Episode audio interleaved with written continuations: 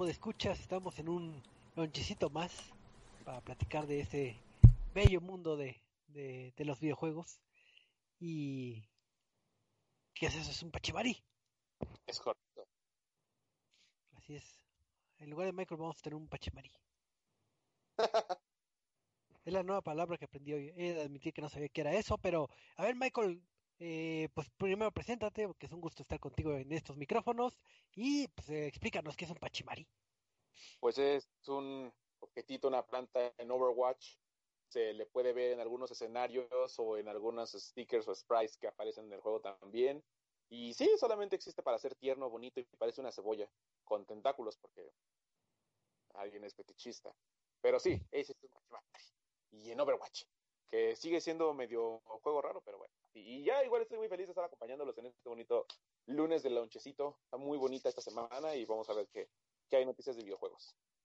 Así es, muchísimas gracias Michael. Y eh, también aquí se encuentra a mi lado eh, el buen Eduardo, bueno, mi lado virtual, el buen Eduardo. ¿Cómo estás, Eddie?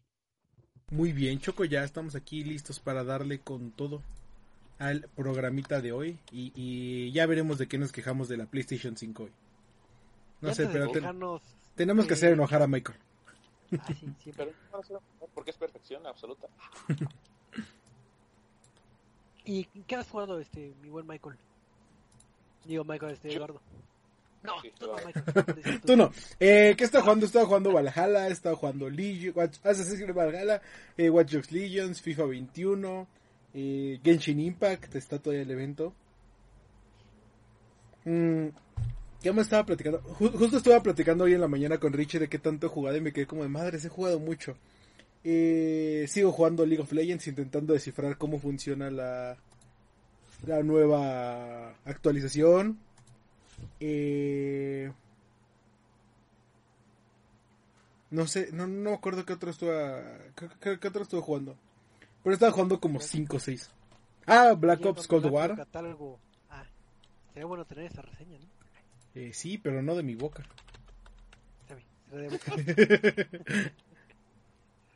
pero pues después de oír ese gran acervo cultural de títulos que, que ha jugado el buen Edoto, pues vamos a empezar lo que son las noticias de la semana. Que ¿Eh? ¿Qué has jugado? Porque tú también juegas, ¿qué has jugado? Ah, qué, qué bueno que me preguntan. ¿Qué he estado jugando? Pues ahorita a través de la plataforma de Game Pass, este, he estado jugando lo que vendría siendo el título de Nier Automata, que qué hermosura de título, que no lo había probado más que le jugué un par de horas y lo abandoné por, por otros títulos, y ahora que lo retomé, me arrepiento de no haberlo jugado antes, qué hermoso título, qué hermoso soundtrack, entonces, si hiciera mujer, le daré un beso. Así de bello es este. ¿Vas a jugar el nuevo Nier? El... ¿Qué es? El... Que tiene muchos numeritos. El, el Replicant, ajá.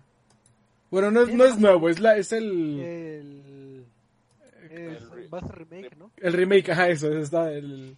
Pero ya salió, ¿no? No, todavía no sale. Ok. ¿Vas a jugar eso? Voy a jugar que según, yo, hasta donde yo sé, creo que es como precuela de todo de, todos los sucesos que pasan en, en Nier Automata, pero... Otro juego que nadie jugó. Ándale, sí. Al igual que Danganronpa, que están relacionados, que tampoco nadie jugó. Ah, no, creo que este se jugaron más. Creo que más gente jugó Danganronpa que este Replicant. Bueno, que el, el, Nier. Es que, ¿cómo se llama el Nier? Es este Nier. ahorita te digo, no, no me acuerdo. Es. Que luego le ponen Nier y un buen de. No, pero ese es el nombre que le pusieron ahorita, no Nier Replicant. Ah. Pero. El, primer se llamó. Ajá. Ajá, o sea, salió en Play 3. Salió. Qué chistoso, porque en Japón acervo cultural salió una versión para Play 3 y, la versión de 360 era diferente en algunas cosas, pero sí eran diferencias grandes, no nada más de cambian unas cositas. Si querías jugar completa, tienes que jugar los dos Nier. Es como, ¿qué, qué pedo? ¿Por qué? Está raro. Sí, el juego original se llamaba Nier. Mm. Y había otro. Porque, ah, venía de la serie Drakengard. Que nadie jugó Drakengard tampoco. Este es el que decía que nadie jugó. Pero bueno, hablando de juegos que nadie jugó, Choco, ¿qué tenemos el día de hoy? Pues este, pues surgió una noticia eh, el día de hoy de un título que, que vi que causó euforia por varios de los seguidores que tengo ahí en Twitter, digo, ahí tengo uno que otro seguidor, y se estaban emocionando por un título que, que, que yo pecaré de, de no conocer. Eh, Nadie lo jugó, Choco, nadie lo jugó. No A sé ver, por ¿de- qué de se emocionan. Michael, ¿de qué vamos a hablar? A ver, dime. Vamos a hablar de The World Ends With You. No, yo tampoco lo he jugado, pero fue tendencia y vamos a hablar de él porque eh, fue muy, es muy impactante. A todos los fanáticos de un Nintendo Switch le gustó. Salió originalmente en Ken. No, no, eh, eh, y esta es la razón por la que te, te voy a decir nadie lo jugó. Porque originalmente era un juego de Square Enix en 10, en Nintendo 10. Un juego de hace 13 años. Nadie jugó The World Ends With You hasta que hubo el Final Remix que salió en Switch. Y aún así estoy seguro que nadie jugó el, el remix. ¿Tú lo jugaste? No, no, lo ubico porque te, eh, eh, conozco ese, el juego del, del 10, pero nunca lo jugué. Pues bueno, fue un hitazo para aquellos que lo- ah, para las cinco personas que lo jugaron. Fue suficiente para que también Square Enix confirmara una secuela. Así es. Neo, The World Ends With You, va a seguir la historia de Neko Sakuraba, un personaje que por alguna razón muere y se enfrenta a un mundo, al inframundo para poder recuperar su alma y regresar a la vida. Am, podrás, no sé, no sé exactamente de qué va. Es como un RPG más o menos, ¿no? Sí, es un RPG. Sí, básicamente el juego de 10, lo bonito del 10 es que como tenía dos pantallas, jugabas en las dos pantallas. Y este... Y digamos que eh, eh, tenías que hacer movimientos con el stylus para hacer ataques, o teníamos que, que gritarle al micrófono, o tenías que este... eh, como planear qué ibas a hacer en cada una de las pantallas. Era un juego interesante. Y, y creo que la mayor parte del éxito fue porque era muy este. Porque la mayor parte del nicho y del que le agarraron mucho amor es porque era un juego que representaba muy bien o muy de cerca, digamos, la cultura japonesa eh, juvenil. De hecho, justamente es lo que uno de sus apegos más interesantes y, como bien dices, una de las cosas por las cuales es muy famoso porque se ve muy bien. Aquí tengo el nombre del lugar donde se ve. Que, eh, Shibuya. Las calles, Shibuya, la- ¿no? la- Shibuya. Ajá, Sí. justamente Shibuya. Así que, pues bueno, esta es la información que se ha dado. Únicamente se ha dado la información de la trama. Me imagino que, bueno, adaptándonos al Nintendo Switch y también su versión confirmada para PlayStation 4, vamos a conocer más información conforme vaya saliendo el juego y saldrá en verano del 2021. Así que sí, todavía saldrá. Así que tienen tiempo para jugar el juego que nadie jugó. Es correcto. Y si no tienen un Switch, pues se compran un Switch, luego compran el juego, lo juegan y ya después se arrepienten de que si no les gustó. Pero Sí. ahí está la noticia del día de un juego que nadie jugó.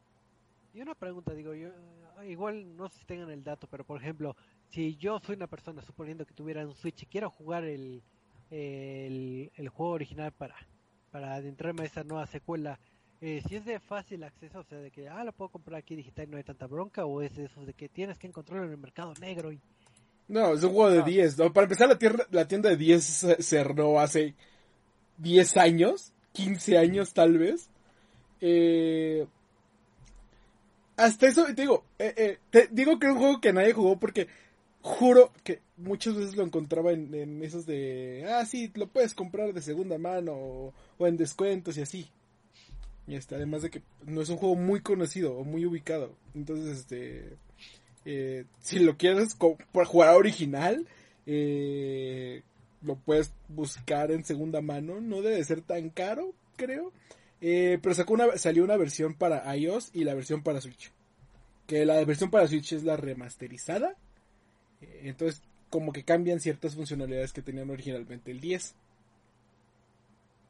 Eh, Pues ahí, ahí tienen el dato. Si quieren, si quieren eh, conocer un nuevo título, pues a ver si que los invitemos que, que prueben este juego en lo que llegue a esta secuela y así pueden jactarse de que, oh, yo, yo siempre lo jugué y siempre lo conocía y, y así conviven. Nadie lo jugó, Choco, que no sean mentirosos. Pues sí, pero me pueden, me pueden engañar porque como yo tampoco lo jugué, me pueden decir de que, ah, está bien padre, les creeré. Pero está bien. Pero bueno, ¿qué más tenemos, Choco? Además ¿Qué de juegos que nadie jugó. pasando de juegos que nadie jugó a, a, otras noticias, si recordarán ahorita, eh, el buen Eduardo nos dio un gran acervo de, de títulos que ha disfrutado y uno de ellos es este el, el título de Watch Dogs Legion. Y pues recuerdan, si han seguido los podcasts que, que, hemos estado eh, eh, grabando todos los lunes a las, a las nueve y media, eh, hemos platicado un poquito de las ventajas y desventajas de del upgrade que tienen algunos títulos o de que el Smart Delivery, etcétera, etcétera, que los invitamos a que vean los podcasts pasados. Pero lo que nos refiere a esta noticia es que se supone que al, al comprar tu título de Watch Dogs Legion o Assassin's Creed Valhalla en tu PlayStation 4, podías eh, mejorarlo un PlayStation 5. Y eso era lo que parecía, pero muchos usuarios, demasiados usuarios, dicen de que pongo el disco o quiero sacar mi copia digital, pero me pone automáticamente de PlayStation 4 y no me está ni apareciendo ni habilitando la, la versión de PlayStation 5 y pues ahora sí que, que te quedas con ganas. ¿Qué fue lo que pasa? Pues ahora sí que eh, las personas de Ubisoft tal cual así de que ay como que se nos perdió las ligas porque no no encontramos el cómo hacer la descarga vamos a decirlo natural ya que hay unas soluciones que han sacado algunos foros de que puedes sacarlo si si te cambias a la región de Turquía porque el problema, lo que estaba este, leyendo es que cuando sacan un título eh, en, tu, en tu PlayStation 4, ese título es distinto en, las distintas regiones y a su vez es distinto cuando es eh, PlayStation 5. Entonces, en algún cruce de, información, pues ahí como que está eh, pues mal direccionada la, las versiones entonces, entre que unos cambian a, voy a cambiarme a la tienda de Turquía y voy a crear otra cuenta de PlayStation para poder eh, descargar la, la versión que, que, me corresponde. Esa es una de las soluciones. Y otras de las soluciones que es que pongas el disco, eh, que vayas a ver el producto y veas en el lo que vendría siendo la interfaz del juego y le des eh, descargar o comprar y que después veas si efectivamente es la de PlayStation 5. Entonces ahorita tienen eh, un bonito relajo la gente de Ubisoft porque dice que está trabajando para que se arregle esta eh, esto de las interfaces. Pero entonces, si ustedes intentaron descargar Assassin's Creed Valhalla Watch Dogs Legion, cerciórense que tengan la versión de PlayStation 5 y si no, pues talachenle porque no están eh, natural como podría ser con la competencia. Así que y, me da me, da curiosidad porque según también pasó con las versiones de Xbox, ¿no? O sea, fue como con las dos consolas o solo fue en Play 5. Ah, hasta donde yo sé, hasta donde yo sé nada más con PlayStation 5.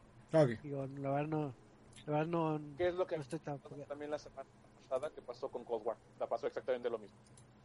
O sea, ya esto es más bien serio, como estamos confirmando con eso de que sí es un problema del Play 5. Eh, Ah, puede ser, y, digo, otro, eh, hay que recordar esto, PlayStation 5, eh, no quiero decir que solo agregó esta funcionalidad, pero solo anunció esta funcionalidad meses después de que Xbox ya había presumido el Smart Delivery. Entonces puede que no haya estado completamente en sus planes y por eso está con muchos problemas. Entonces sí estaría chocando con eso. Digo, a la larga también está eh, reafirmando sí su retrocompatibilidad o su compra dual pero sí, no es normal que te esté ofreciendo la versión que tú no quieres. O sea, lo mismo que habíamos dicho, que tú quieres la versión nativa de PlayStation 5, no quiero descargarla de Play 4 por mucho que sea retrocompatible. Entonces sí es algo que tienen que arreglar. Pero eso ya sería, ya como lo mencionamos, sería mm. cuestión de PlayStation y no de Ubisoft o Activision. pero creo que también nos ibas a contar de otro jueguito de Ubisoft que tiene errores. Así es, porque si bien ahorita vimos los errores que tiene en PlayStation, pues resulta que si eres un eh, fabuloso poseedor de un Xbox Series X o S y tienes el juego de Watch Dogs Legion, pues cuidado porque tu save puede estar este corrompido. Porque resulta que a los usuarios específicamente ahora de Xbox eh, de Xbox que tienen el título de Watch Dogs Legion eh, están sufriendo porque tenía un error en algún momento que te tronaba lo que vendría siendo los este tus archivos este, de guardado. Entonces podías perder tu información. ¿Qué pasó? Ubisoft dijo, sí, es un error, eh, ya estamos eh, conscientes. Mea culpa. Ahí les va el parche. Mea culpa, ahí les va el parche. Pero resulta que el parche eh, no, no arregló las cosas, sino las empeoró. Entonces, Mea que culpa otra vez. Entonces con el parche que salió ahora está peor porque eh, eh, el juego puede estar disfrutándolo normalmente y hay varios casos que puede pasar 10 minutos y crashea y pues ya te, te saca el juego entonces no puedes eh, estarlo jugando y otro de los errores que tiene es que eh, si no mal recuerdo este tiene una como en muchos títulos el autosave que está casado a, a un bueno no me acuerdo cómo se llama en Legion el, el autosave pero eh, está teniendo conexión y desconexión eh, constantemente lo que es el título a lo que vendría siendo el servicio Xbox Live. Entonces cuando se desconecta no puedes guardar. Y como hasta donde yo sé no hay una forma manual de que puedas guardar el juego pues ahora sí que estás viviendo la eh, la vida salvaje de que estás desconectado y no sé si si vaya a crashear en 10 minutos y pueda salvar o, o si vuelva a conectar entonces tienen problemas y pues Tienes toda la la razón. Creo, solución creo que no hay forma de guardarlo. Eh, o sea, de que lo guardes tú. Ahorita me quedé pensando, ¿a poco no hay guardado normal? Pero sí, creo, es, es que justo cuando cierras el juego es cuando guarda. Sí, efectivamente, y al no tener manual, pues te estás casado a este a este ecosistema implantado en Watch, este, Watch Dogs, entonces no puedes, si te desconectas, no puedes salvar, y pues con ese segundo parche que no funcionó, pues se te puede apagar y crashear el juego y te quedaste sin salvar. Entonces ya la gente de Ubisoft ya dijo, ¿saben qué? Estamos conscientes otra vez del error, entonces eh, a principios de diciembre vamos a tener este un parche para arreglar todo eso. Entonces el consejo que les damos es, eh, si no quieren que se corrompa su save o que se frustren por apagones intermitentes, pues espérense unos, este, una semanita para, para disfrutar este juego, porque pues como que como todo en la vida en Ubisoft, este, pues, tiene un poquito de, de bugs. Entonces, Agra- Eh, hay que agradezco que se arregle con actualizaciones, pero sí, como que esta, el inicio de la nueva generación ya entró en muchos baches. O sea, en estas dos semanas sí han salido un montón de cosas por parte Sí. de ambas marcas, entonces así como, "Mm, ¿qué está pasando aquí? Sí, entonces, pues ahí está el dato cultural. Pero, si se acuerdan, eh, Eduardo jugó un buen, un buen de juegos de, de Ubisoft, parece que, que, que, que nos pagaban por hacerles este, estos anuncios, pero también hay Eh, eh, noticias- es la razón por la cual me gusta a mí personalmente de esta época, porque lo he dicho una y otra vez, yo sí soy súper, súper fanboy de Ubisoft. Eh, entonces me gusta esta época porque es inicios de noviembre, sale Pokémon, después de noviembre sale Assassin's Creed, después sale algún título de este secundario de Ubisoft, y, y es esta temporada de año con año donde salen como dos o tres títulos de Ubisoft, incluyendo Assassin's Creed, y, y por eso sale Watch Dogs Legion, sale Assassin's Creed Valhalla, y eh, dentro de dos semanas creo que sale Immortal Phoenix Rising. Eh, y eh, Just Dance. Eh, ay, Just Dance, se me olvidaba ese. Yo ya así como, es que hay otro título que sale junto con Assassin's Creed, Just Dance. Este, de Just Dance esperen pronto la reseña. Eh, de Watch Dogs Legion ya la tuvieron. De Assassin's Creed ya lo platicamos en podcast. Eh, pronto está el escrito. Eh, entonces, eh, justo como lo platicabas la semana pasada, les hablaba de Assassin's Creed Legends y les decía que me encanta que el juego está, el mundo del juego está tan vivo, que hay muchas cosas que hacer, que hay muchas este, cosas con las cuales rellenar, rellenar aparte de las misiones principales y una de esas son los minijuegos, especialmente uno que se llama Orlog o, Orlog. Ajá. ¿De qué va Orlog? Eh, digamos, cada jugador es dos contra, eh, digo uno contra uno, cada jugador tiene seis dados y dentro de estos dados en las seis caras tienen diferentes funciones como atacar, eh, defender, eh, ganar oro o eh, robar oro. El ataque puede ser con cuerpo a cuerpo de larga distancia y la defensa puede ser cuerpo a cuerpo de larga distancia. Tiras los dados y dices, ok, me quedo con estos ataques o me quedo con esto de oro. Vuelves a tirar un segundo tiro de dados, me quedo con esto. Eh, al final se resuelven los dados, ves cuánto daño haces y el punto es dejar sin vida al contrincante, ¿no? Además de esto, hay ciertas habilidades especiales de acuerdo al dios que elijas durante el minijuego. eh, que puedes cambiar o que puedes traer varios dioses, entonces dices, ah, bueno, ahora como gané 5 oros, puedo usar 5 oros para utilizar tal poder, o 10 oros para utilizar tal, tal poder. Entonces, este, es muy entretenido y hay varios desafíos que tienes que pasar en Orlog.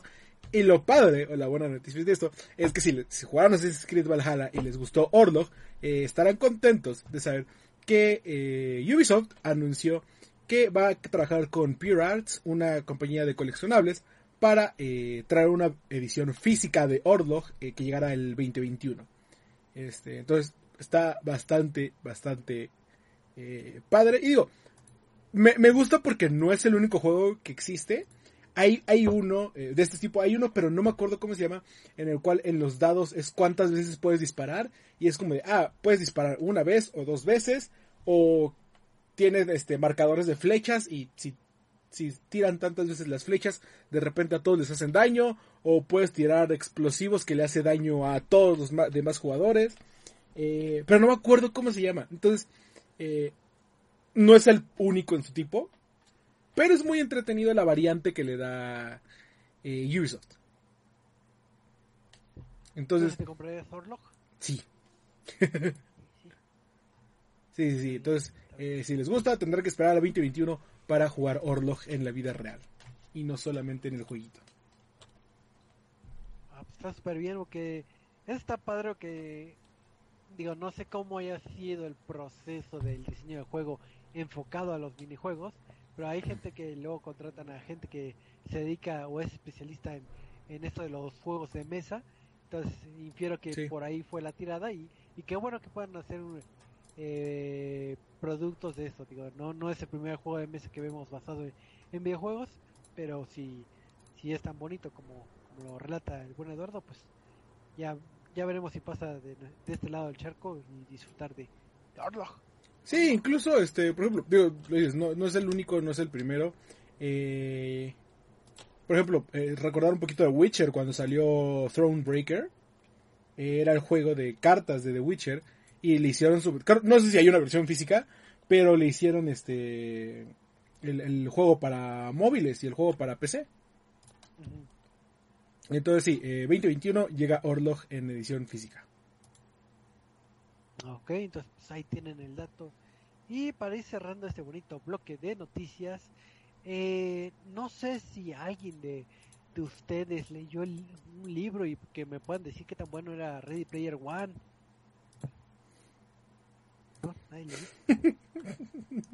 No, y no pienso leer eso. Vi la película, ¿te sirve? No me gustó para nada la película, pero la vi.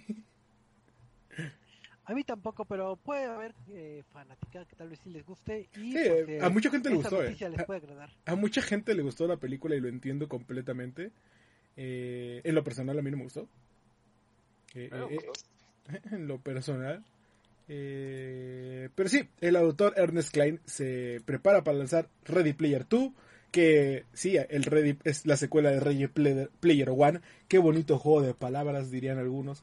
Eh, Eh, entonces, para el gran evento, para el gran lanzamiento el 24 de noviembre, es decir, el día de mañana de Ready Player 2, eh, va a haber un evento dentro de Roblox, este videojuego eh, que, es el que es el estilo, digamos, Second Life o, no sé cómo ponerlo, básicamente tienes tu avatar y puedes recorrer diferentes mundos.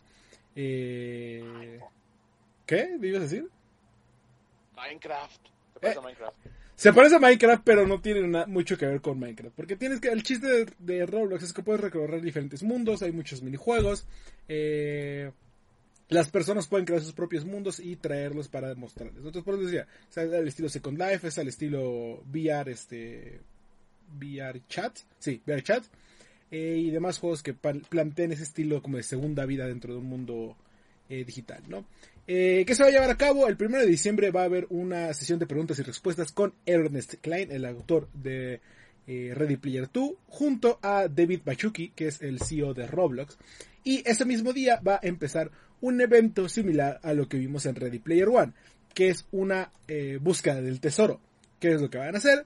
Va a haber 7 mundos, 7 juegos, 7 desafíos y dentro de estos desafíos van a tener que conseguir 7 reliquias. Eh, los primeros 77 en cumplir la meta de conseguir las 7 reliquias y regresar al mundo original del juego, eh, se llevarán un emblema especial, además de, bueno, hasta ahorita sabemos que se van a llevar un emblema especial, los 777 primeros se van a llevar otro emblema y todos aquellos que completen el evento se van a llevar un tercer emblema. Entonces, si eres de los primeros 77 vas a poder tener tres emblemas, eh, digo, de los primeros 77, tres emblemas y así sucesivamente, ¿no? Y además de esto ya hay un mundo eh, eh, especial para este juego, para Ready Player 2 y todos los que entren van a recibir diferentes cosas del juego, diferente para arreglar a su avatar. y todo va a comenzar el primero de diciembre. Además, durante la sesión de preguntas y respuestas puede que haya ciertas pistas eh, sobre cómo se va a desarrollar este, esta búsqueda del tesoro. Entonces les conviene ver esa experiencia. Eh, y ustedes dirán, ¿a quién le importa eh, esto?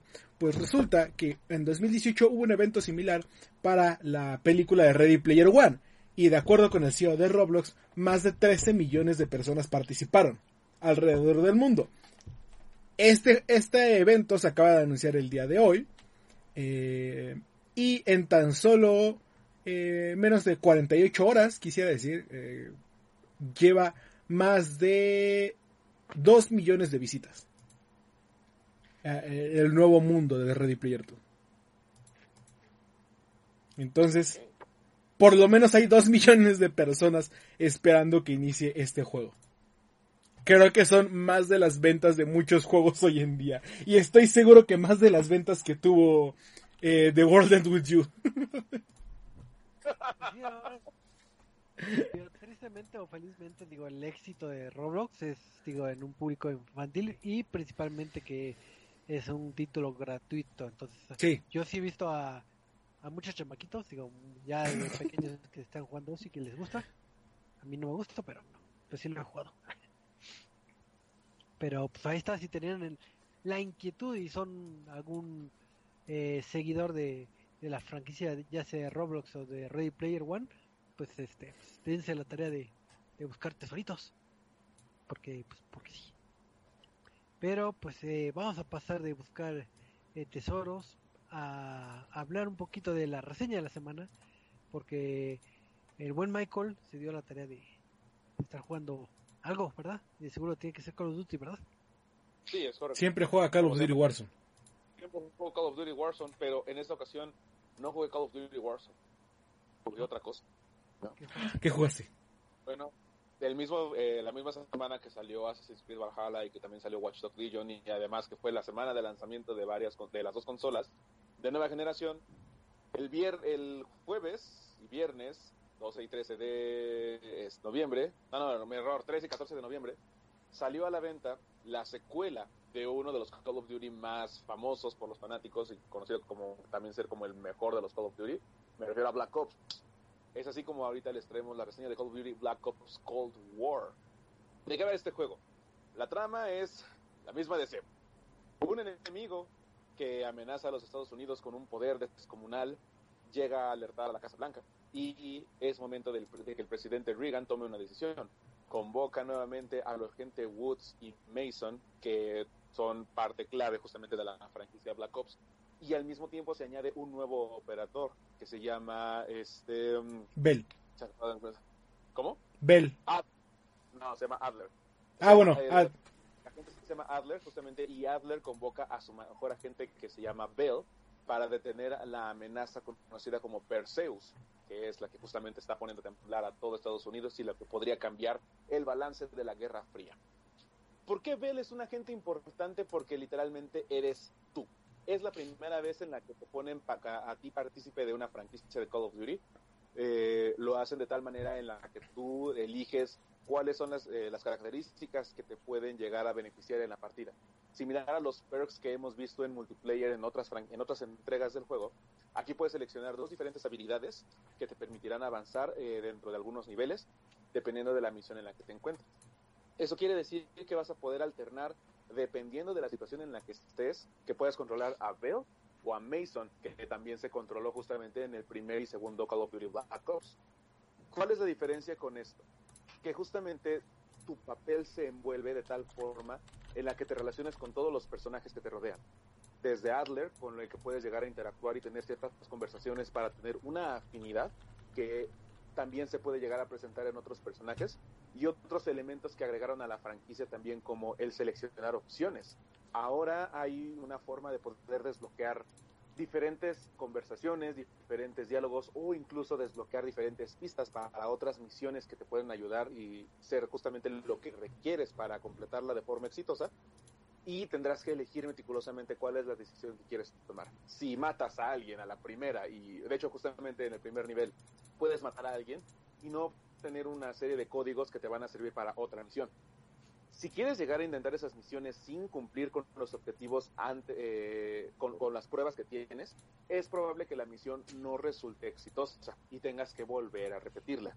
Eso se siente un poco raro porque si quisieras, eh, hay algo que los videojuegos nunca se han arriesgado a hacer y es que tú seas responsable de tus decisiones y que al final eso de verdad se eh, repercuta muchísimo en todo lo que es el desarrollo del juego. En este caso, si tú quieres repetir una misión, dependiendo de los objetivos o las cosas que te hagan falta, la puedes volver a hacer. Otro elemento que añadieron es algo muy sencillo, pero que también hemos visto en otros videojuegos como Bioshock, que es desbloquear eh, puertas con un sistema pues de, gancho, que es simplemente rotar el stick para ver en dónde se eh, dónde vibra más y ya simplemente se desbloquea la puerta. Estos elementos intentan hacerlo de una forma más interactiva y a pesar de eso no se siente como algo tan natural. Sobre todo después de tener años y años en donde la franquicia se concentra principalmente en disparar. También hay varios segmentos en los que nada más vas a escuchar, no, como había dicho, la interacción entre los personajes te puede ir desbloqueando ciertas condiciones o cierto, eh, cierta relación con los mismos pero es estar pausando, escuchar lo que te dicen, tú seleccionar tu conversación y pues ver qué resultado te sale. Al mismo tiempo, hay algunos niveles que determinan el final del juego. O sea, el juego tiene tres finales. Uno, que es el canónico, podría decirse, y al mismo tiempo, si obtienes cierta afinidad con otro personaje, obtendrás un final secreto. El segundo final es el. Eh, eso, contaría ya como los dos finales. Y el tercer final terminaría siendo un final malo, en donde literalmente se. O puedes o romper todo lo, canon, digamos, de la franquicia Call of Duty, o volverías a restablecer el orden, pero aún así habrían repercusiones con tus propias decisiones, haciendo que el mal gane. Pero no vamos a especificar exactamente qué es eso, porque sí son spoilers que pueden llegar a ser impactantes, pero nuevamente no repercuten en lo que posiblemente llegará en un futuro Call of Duty. Ahora, el juego no eh, mantiene la misma fórmula de pasillos, disparar, explosiones, secuencia de acción, secuencia dramática, revelaciones, plot twist y cosas así. El juego dura aproximadamente en la campaña unas 6 horas, si es que eres completionista en justamente desbloquear todos los secretos. Hay algunos easter eggs, por ejemplo, al estilo Ready Player One, en la que puedes jugar juegos clásicos de Activision. O sea, los primeritos juegos que hizo Activision los puedes llegar a jugar en ciertas consolas arcade como igual estamos en los 80, es más factible que justamente te los conozcan de esta manera y se siente padre porque puedes jugarlo y también sientes la misma dificultad mientras la estás controlando con, con tu control de, este, de tu consola preferida. Es un bonito aditamento justamente para preservar cómo se veían los videojuegos, pero... Y de hecho hay una parte en donde puedes seleccionarlos todos, los que hayas tú desbloqueado hasta el momento. Ahora, pasemos al lado multiplayer, porque como sabemos también Call of Duty se compone de eso, ¿no? De su aspecto multiplayer. Si algo hizo Modern Warfare en 2019 fue establecer una nueva mecánica de juego haciéndolo más realista. Y algo que era muy criticado en la franquicia es que los Black Ops, eh, sobre todo el 3 y el 4, Infinite Warfare también y Advanced Warfare, es que lo llevaron mucho al estilo futurista. Entonces, todo eso hacía que pudieras dar dobles saltos, correr por las paredes, derraparte de forma infinita, exotrajes, y eso a la gente no le llegó a gustar cuando se sintió demasiado alejado de la fórmula clásica. Aquí regresamos nuevamente a la fórmula básica de los Call of Duty, en donde la acción es más rápida, más dinámica, pero justamente se siente como una especie de retroceso para el realismo que habían implementado en Modern Warfare.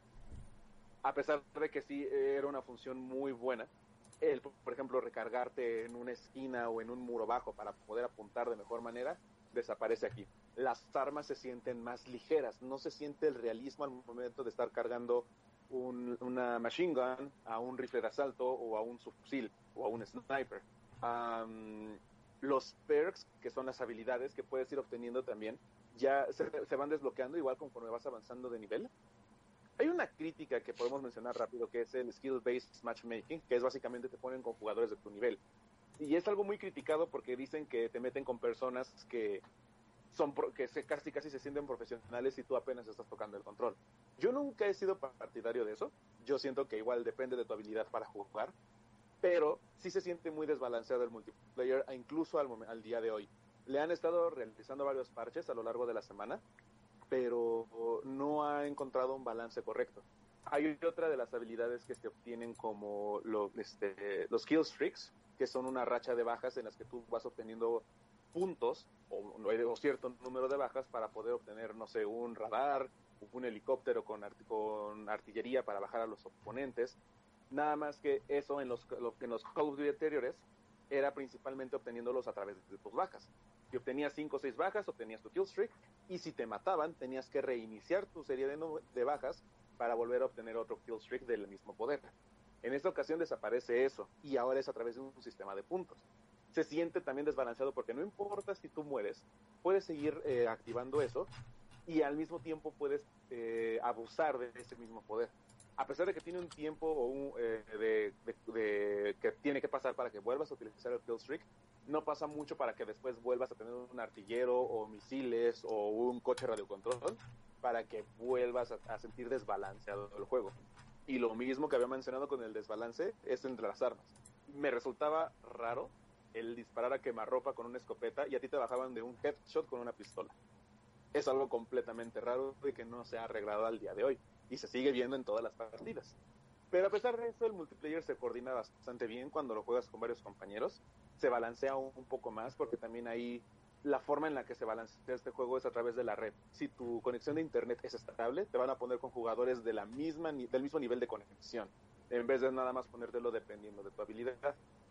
Por último, tenemos el modo zombies, que también es parte eh, distintiva de la franquicia de Call of Duty.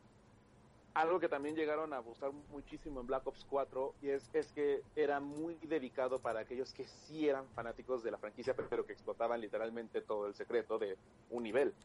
Eh, como saben, todos los, los modos zombie es acabar con oleadas de enemigos que van llegando de poco a poco y van incrementando su dificultad, su velocidad, su ataque e incluso poniéndote jefes. Al mismo tiempo tú puedes o seguir avanzando a ver cuántos niveles puedes superar o desbloquear como la historia secreta detrás de estas misiones. Como había mencionado, el modo zombie antes eh, ya era ya estaba convirtiéndose en algo que era muy muy de nicho para aquellos jugadores que estaban muy acostumbrados a desbloquear hasta una pista oculta en una rama que no tú nunca te hubieras imaginado que estaba ahí. En este caso regresamos a un mapa que se había visto en el Call of Duty World at War, que es una especie de reinicio del universo zombies en Call of Duty, justamente. Que eso es algo que están haciendo con Modern Warfare y Black Ops Cold War. Una especie de reinicio para lo que vendrá en futuras actualizaciones. Es más sencillo en el sentido de que ahora sí te dicen en dónde tienes que ir. Tiene sus secretos que puedes ir desbloqueando, pero si tú principalmente quieres terminar las oleadas rápido y obtener eh, el final del nivel, ya lo puedes ir haciendo ya que en tu mapa te va apareciendo eh, todo lo que son los objetivos, a dónde tienes que dirigir, qué tienes que hacer, qué tienes que agarrar y a dónde tienes que llevar cierto objeto o ciertas cosas. También puedes desbloquear armas clásicas de la franquicia como la de rayos o incluso armas nuevas que se van a ir viendo también de poco a poco con las actualizaciones.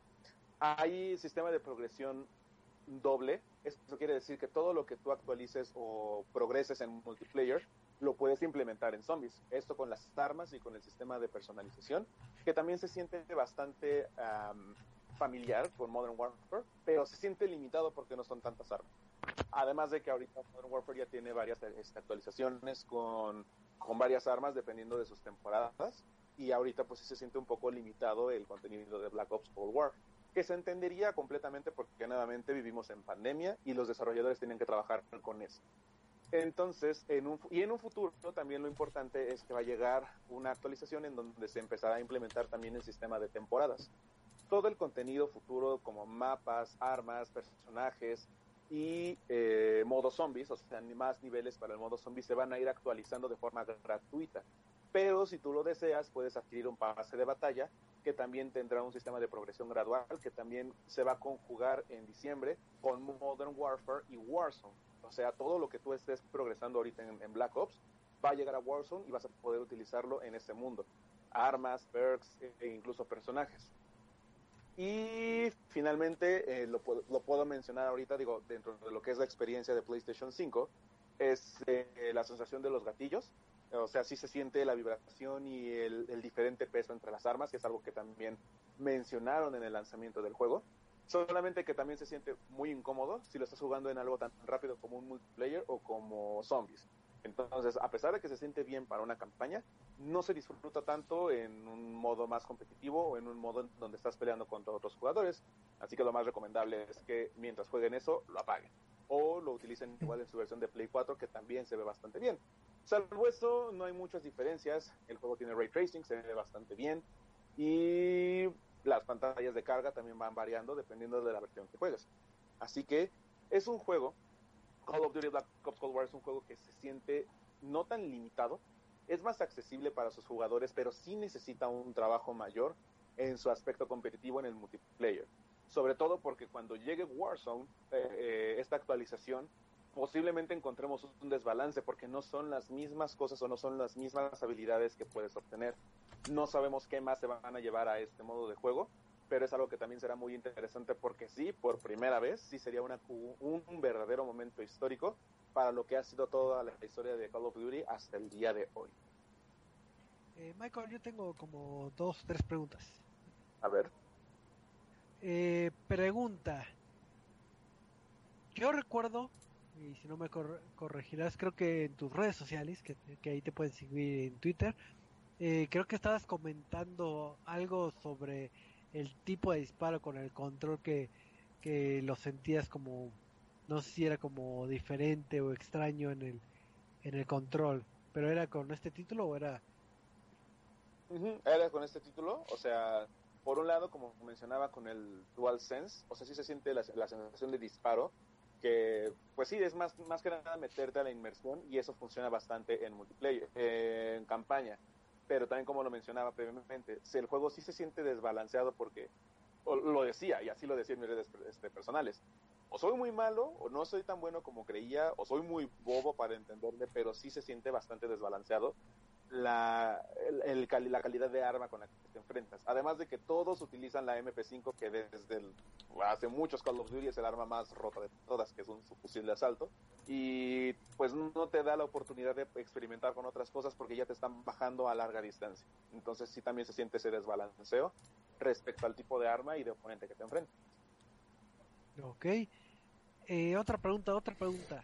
Eh, tú has estado jugando mucho el Call of Duty Warzone. ¿Tú recomendarías, si tuvieran que elegir un multiplayer que se enfocaran en Warzone o se enfocaran más en Cold War? Que se enfoquen en Cold War. Si tienen la oportunidad de jugar Cold War, que ahorita se enfoquen a eso, es más fácil progresar en Modern Warfare porque ahí tienes varias habilidades, este, varios tokens o varias fichas que te dan doble experiencia, tanto para personal como armas. Y en Cold War no de hecho, también se llegó a criticar muchísimo otros analistas ya más dedicados al modo multiplayer y cómo funciona, en la que si requieres subir eh, e incrementar el nivel de un arma, por ejemplo, de la XM4, que es como el M4 de este juego, este, tienes que hacer alrededor de 6.000 bajas imagínate cuántas bajas no debes realizar justamente para eso. Y no hay ningún sistema de progresión que te ayude un poquito a obtener más experiencia, salvo eh, cuestiones como, por ejemplo, por temporada. De hecho, igual como noticia rápida, mañana se va a estrenar un nuevo mapa, un mapa clásico llamado Nuketown, que es un mapa cerrado y de corto alcance, y a partir de mañana hasta el sábado o domingo va a haber doble experiencia. O sea, solamente aprovechando ese tipo de ofertas que te da el juego es cuando puedes de verdad progresar. Si no, va a ser muy difícil progresar para que justamente cuando llegue Warzone y se haga la combinación de estos dos mundos, puedas encontrar un balance. Así que si lo más recomendable es que jueguen Cold War, si es que lo tienen, o, si lo van a adquirir, para que ya encuentren un nivelaje más justo cuando entren a Warzone nuevamente. Ok, y otra, otra preguntota. Para los que no somos tan nacidos de la franquicia, si me adentro a este título, eh, me perderé cosas eh, eh, en cuestión de historia de que no hayas disfrutado en otros títulos o es como una historia independiente o, o nada más son pequeños easter eggs, etcétera. Son pequeños easter eggs. Por ejemplo, algo que puedo mencionar de rápido es que en Black Ops eh, la trama gira en que Mason, uno de los personajes que controlas aquí, eh, tiene un lavado cerebral en donde le implantan algunos números que son el, los códigos de detonación para igual un misil nuclear. Hay una parte en la que se ve esto, pero ya, es todo. No hay más easter eggs respecto a eso. Y por lo mismo de que Mason no es el protagonista de la historia, no se llega a explorar en más ámbitos. Y eh, conforme vas eh, hablando, por ejemplo, con los personajes, como por ejemplo Woods, que es otro personaje icónico, eh, te llegan a decir las misiones donde tenían que matar a Fidel Castro, por ejemplo. Entonces hacen referencia a lo que fue el Black Ops 1, principalmente, y hay otras referencias muy sutiles a la franquicia Modern Warfare. Pero lo que comentábamos antes de empezar el podcast es que esto, lo, este juego lo enlazan con el nuevo Modern Warfare, lo que haría que se eliminen los, los Modern Warfare anteriores. Pero al mismo tiempo toman elementos de esos para que este se deforma sí lo puedes disfrutar sin ningún problema. Al final vas a identificar que el bueno es bueno, el malo es malo y el plot twist te va a dejar como familiar si ya eres igual fanático de Bioshock, también por ahí puedo dar una pista, pero eh, no es tan necesario que seas tan clavado. Se disfruta más si conoces el contexto, pero no es tan 100% necesario. Puedes empezar bien Cold War sin ningún problema. Ok. Este, mi buen Eddie, ¿tú tienes alguna duda o eh, no, porque yo también lo jugué, entonces conozco muy bien. Ah. Y, por ejemplo, hay ciertos cambios que me agradaron a mí, eh, que también de destacar. Por ejemplo, cuando hablábamos de, de modo zombie, eh, sí decíamos, ya era una, una base muy sólida de cómo se jugaba y de para los fans hardcore, eh, digamos, había un momento en el que ya se volvía repetitivo o tedioso, porque era como, ah, sí, ya sé que tengo que llevarme a los zombies y dar vueltas por este camión y nunca me van a tocar y así voy a sobrevivir. Y con este nuevo zombies, ya hay eh, ya hay zombies de largo alcance y que se supone que si pasas mucho, mucho tiempo sin que te toquen, te empiezan a aventar como partes de sus cuerpos, eh, como los sesos y te hacen daño a largo alcance. Entonces es como de, ah, sí, sabemos que todos se las pasan dando en círculos. Vamos a agregar esto para que zombies se sienta, eh, eh siga teniendo como ese, esa amenaza. Aparte que la dificultad ya es muchísimo más grande, los zombies se sienten como que mejor diseñados, digamos de alguna forma. Eh, para este, eh, eh, se sienten mejor diseñados para poder, para llevar pues, el juego a algo otra vez que es entretenido y no tanto como, ah, sí, lo mismo que vimos este todo el tiempo atrás. Y, me agrada, por ejemplo, los cambios que hicieron a la historia para que ya no, ya no es un Call of Duty más. Eh, eh, y, creo que con eso me quedo, que, ya no es un Call of Duty más, ya no es un eh, ya no es la entrega anual de Call of Duty en la cual este en la cual era ah sí juega la historia que son tres cuatro misiones en la que nada más entras a matar a todos, sino aquí ya esto de, ah, tienes que planificar, tienes que ver qué información sacas. Pasó algo que no tenía que pasar, ni modo, repite la misión. Eh, eh, eh, no te gustó la edición, pues tienes que repetir la edición. Entonces, es como Treyarch llevándolo a una nueva zona en la cual no había estado y la cual ya era necesario después bueno, más bien ya era necesario yo creo hace cinco años eh, y se siente bien en una nueva generación por lo menos ver un nuevo Call of Duty. Sí, de igual forma pues ya habíamos visto que se habían concentrado en Black Ops, el 4, que ya ellos, pensaron que la idea que necesitaban era un multiplayer únicamente, porque hasta habían demostrado que con la campaña del 3 no hubo tanto apego a, pero ya lo habíamos dicho, tanto lo intentaron hacer tan futurista, intentando ah, tocar elementos que ya habían sido familiares, pero todo robot, todo futuro, todo poderoso. Y aquí no, aquí sí, como dice Eddie, sí regresas a la base de tu poder personalizar hasta donde puedes, dentro de tus preferencias, y la historia se va desenvolviendo dependiendo de tus decisiones. Entonces sí, se siente que es un Call of Duty más accesible para todos, lo cual es bueno, pero sí algo que, que sí, esto debe mejorar mucho, eh, pulir a más no poder es el modo multiplayer ese sí siento que es como lo que requieren Y digo, sí está, sí, sí le falta pulir, pero a mí me ha agradado, por, personalmente me gusta que haya, eh, que hayan implementado este sistema de, eh, ¿cómo se llama este? El matchmaking por, por, por qué tan Ah, bueno no. eres. El, Ah, skill-based matchmaking. El, el skill based, ajá. Eh, ¿Por qué? Porque era de tiro por viaje que entrabas a una partida normal y que, creadores de contenido ya este super experimentados aprovechaban de los gentes de las personas nuevas y presumían de sus altas habilidades. Y me dio mucho risa cuando se empezaron a quejar de eso de es que yo quiero entrar a una partida normal Y es que pues, sigue siendo una partida normal pero con gente de tus habilidades no para que entres a presumir. Y, y aquí es cuando hacemos la diferencia, por ejemplo, de cómo lo hace cómo lo hace Smash, porque sí tiene dos modos del For Fun y For Glory. El For Glory es el este, skill based, eh, digamos el rankeado, y el For, for Fun es el ah, pues entra y y, y- y diviértete nada más, no importa si ganas o pierdes. Entonces, creo que le hace falta esa separación a Call of Duty del ranked y del skill base, bueno, del skill base y del que sea así al azar, pero me gusta que hayan metido esa parte del skill based.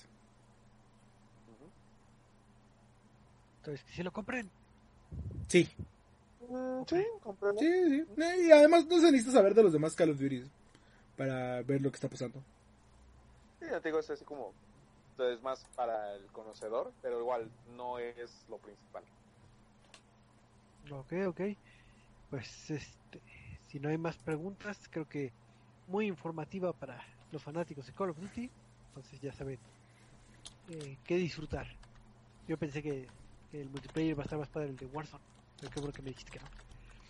No, te digo que El- Warzone es otra cosa. Esto es un Battle Royale. Y pues ya, ya hablaremos Sí. también de cómo se siente la implementación de ambos mundos dentro de un Battle Royale. Porque eso sí, como lo había mencionado, sí va a ser de verdad el cambio que tanto pregonaban durante varios años. El mejor Call of Duty, el mejor multiplayer, no, ahora sí podría demostrar algo bueno, o no, pero ya lo hablaremos en diciembre. Ok, pues vamos a pasar después de esta bonita reseñita al tema random de la semana, porque si no sabían, ahorita se van a enterar. Eh, pues han pasado muchos años, hemos vivido cosas buenas, cosas malas, y hemos pasado 15 años, 15 años disfrutando de, de varias anécdotas, incluyendo, eh, si ustedes fueron algunos de los felices poseedores de un Xbox 360, pues resulta que el día de eh, ayer eh, se cumplió 15 años desde que salió el Xbox 360, entonces eh, primero es una sorpresa de qué tan rápido pasa el tiempo que uno pensaría de que ay ya fue hace como como 8 años y no ya ya tiene mucho tiempo que salió este Xbox 360 entonces aprovechando este aniversario que tiene pues es buen momento para para recordar este qué juegos nos sorprendían en su momento, qué tecnologías nos llamaba la atención aquel entonces o por qué valía la pena o no disfrutar este esta consola y tenerla en nuestros eh, en nuestras manitas. Así que este es el bonito tema random. Ahí si ustedes están en en, en chat en vivo también nos pueden compartir sus sus vivencias y pues, pues vamos a empezar a, a recordar qué es esto del 360. ¿Alguien recuerda? ¿No? Eh, Una consola que fue... eh, iba a decir mi pre Xbox, pero no. fue- digamos que fue mi introducción al Xbox con amigos. Eh, porque sí, eh, yo era fanboy, bueno, soy fanboy de Nintendo. Había tenido todas las consolas de Nintendo. Tuve el Xbox original. eh, y era muy divertido jugarlo. principalmente por Halo. Y después llegó el Xbox 360 y ahí sí fue como mi etapa, para, bueno, para mí fue mi etapa de secundaria en la cual todos jugábamos eh, Xbox 360 y nos la pasábamos ya sea en Halo Reach o en Minecraft cuando salió Minecraft para Xbox 360 en el lanzamiento oficial de Minecraft.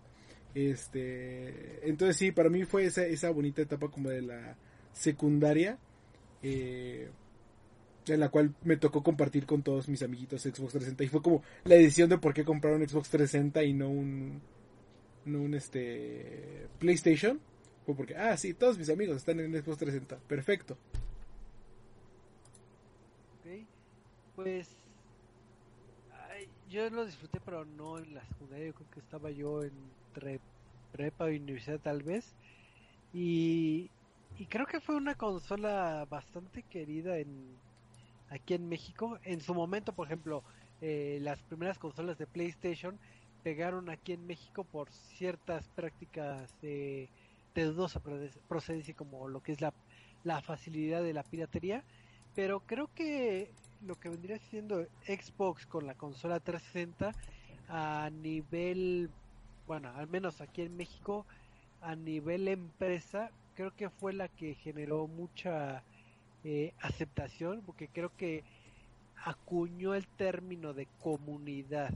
Eh, cuando se integró Xbox 60, también vino muy de la mano lo que era eh, Xbox México, con dinámicas, con integración, etcétera, que vamos a ser como nuestro club de amigos, que rindió frutos y que PlayStation en aquel entonces no podía eh, terminar de cuajar. Y creo que fue uno de, los estándares que tuvo al menos en México en cuestión de comunicación. Creo que le ayudó mucho lo que vendría siendo el, el Xbox 360 y por otro lado lo que nos trajo el Xbox 360 sí fue varias promesas que ya sabemos varias eh, cómo terminaron ellas. Una era precisamente lo que era el el dispositivo Kinect que tanto nos vendían de que puedes escanear todo tu cuarto y es la, la, tecnología del futuro. Y era algo que en su momento sí nos, eh, bueno, como prensa o como videojuegos, sí nos, eh, eh, nos podía enganchar porque obviamente te dan estos videos conceptuales de cómo escanea. Y era una forma de jugarlo que no habíamos disfrutado. Digo, me acuerdo que creo que el título de lanzamiento con con el para el Kinect creo que era el Kinect Adventures que era este título de de recopilación de, minijuegos que estabas en un río y, ni me acuerdo de qué otros títulos pero en tu momento te podía llamar la atención de decir ah mira eh, la tecnología ya ya estoy en el futuro porque estoy aquí casi casi saltando pero pues eh, fue una idea que en concepto estaba bien, pero en papel y en desarrollo ya por la third parties, pues, ya supimos eh, cómo, cómo terminó esa, esa bonita historia, ¿no? Me, sigue dando risa como el Kinect ha sido más utilizado por este... por... Eh, ¿Por médicos? Por los médicos, por, los este, artistas, por cualquier otra industria que por los mismos eh, desarrolladores de videojuegos. Todos dijeron, güey, esta cosa está impresionante. Y los mismos desarrolladores, güey. Eh, puedes saltar. No sé si se deba a, la programación o por qué, porque efectivamente lo que comenta Eduardo, pegó mucho el Kinect en, bueno, ya después del lanzamiento de, de lo que es esta, este hardware, eh, sí oíamos muchas noticias de que, ah, los médicos ocupan Kinect y, ah, este, los de robótica están ocupando Kinect o para detectar, este, patrones o sea, cosas útiles, pero en, en el Xbox se nos empezó a plagar de varios demos de, eh, del, creo que se llamaba Labs, algo, creo que se llamaba Kinect Labs, de aplicativos, así que, ah, mira, puedes este, hacer este aplicativo con Kinect, y era interesante, pero ya en desarrollo había juegos de peleas o juegos de, de, de otros este, géneros que realmente se sentía, torpe. Creo que muchos de los títulos de Kinect que en su momento pegaron eran enfocados a, a lo que vendría siendo títulos de baile, llámese Dance Central o, o Just Dance. Hay algo que hay que recalcar muchísimo, es como habíamos mencionado, los videojuegos. O sea, ya era una, como, como también mencionaron bien, la comunidad que estaba creciendo con juegos como Gears of War, o Halo marcaron muchísimo lo que es la identidad de un jugador de Xbox. También algo que hay que recalcar muchísimo es que con Xbox 360 se, se atrevieron ya a lanzar un doblaje eh, al español latino, que ya no tendríamos que estar acostumbrados a ley, chaval, de los juegos en España, doblados justamente en las regiones de España. Y, por ejemplo, Gears of War es también súper reconocido, no solamente por pues, su violencia característica o su historia de familia, sino también por su doblaje con este eh, ay, se me olvidó su nombre, de, Sebastián Yapur, Sebastián. Que, por ejemplo es conocido igual por todos lados, principalmente por eso. Se presenta y sí, él ha podido presentarse para varios proyectos, pero todos lo reconocen principalmente por ser Marcus Phoenix de Gears of War. Entonces, varios juegos que, por ejemplo, Black Ops 2 también es uno de los títulos que nada más tienen doblaje para el Xbox 360, llegaron a incursionar muchísimo con lo que es eh, la identidad mexicana, de poder entender un videojuego porque está en tu idioma, de que puedes sentir fácilmente la accesibilidad por lo mismo. Entonces, cada uno de estos juegos sí marcó bastante a cada uno de los jugadores mexicanos respecto a otros títulos de otras compañías, llámese igual Nintendo o PlayStation. Sí, fue una buena época porque se introdujo bastante eh, el, el ámbito de doblaje y se hizo, se sintió los juegos con, con mayor pertenencia. Comúnmente nos arrojaban títulos eh, en inglés o con, efectivamente, como comenta Michael, con, con audio español. Entonces, eh, generaron lo que vendría siendo un sentido de localización. Entonces, era un término que tal vez no se ocupaba tanto o no se terminaba de explotar antes de, del 360, pero también eh, fue una época que se empezó a ver esto. Y también fue una época donde se disparó ya lo que vendría siendo el entorno o el servicio de Xbox Live. Porque eh, si bien otras consolas ya tenían conexiones a Internet, eh, Xbox Live la terminó de cimentar con un servicio eh, un poquito más robusto. Porque realmente con esta membresía pues, pagabas el poder jugar en línea. Yo todavía me acuerdo que estaba cazando mis tarjetitas que, que uno que otro juego te regalaba de que, ah, para que juegues 15 días. tú, ay, ay, ya libré, voy a jugar 15 días como degenerado este Halo para para que sí cierto esas tarjetitas que en todos lados daban ya ni me acordaba esas tarjetitas ¿Mande? Eran de color amarillo no es lo único que recuerdo que llegué a ver. No. Bueno ¿Sí? había unas que eran como color naranja. Ajá. Ah, naranja. Naranja. Y, y estaba chistoso porque en aquel entonces esas tarjetitas de membresía de 15 días, 7 días o no sé, 30 días, era de que tenías que hacerle rascar y ahí veías tu código y ya lo capturabas. Digo, creo que ahora cuando son de códigos nada más es con una con una pestañita y nada más la levantas y listo. Y me acuerdo de anécdotas sonzas. Yo he sido muy malo para rascar. ¿También te pasó?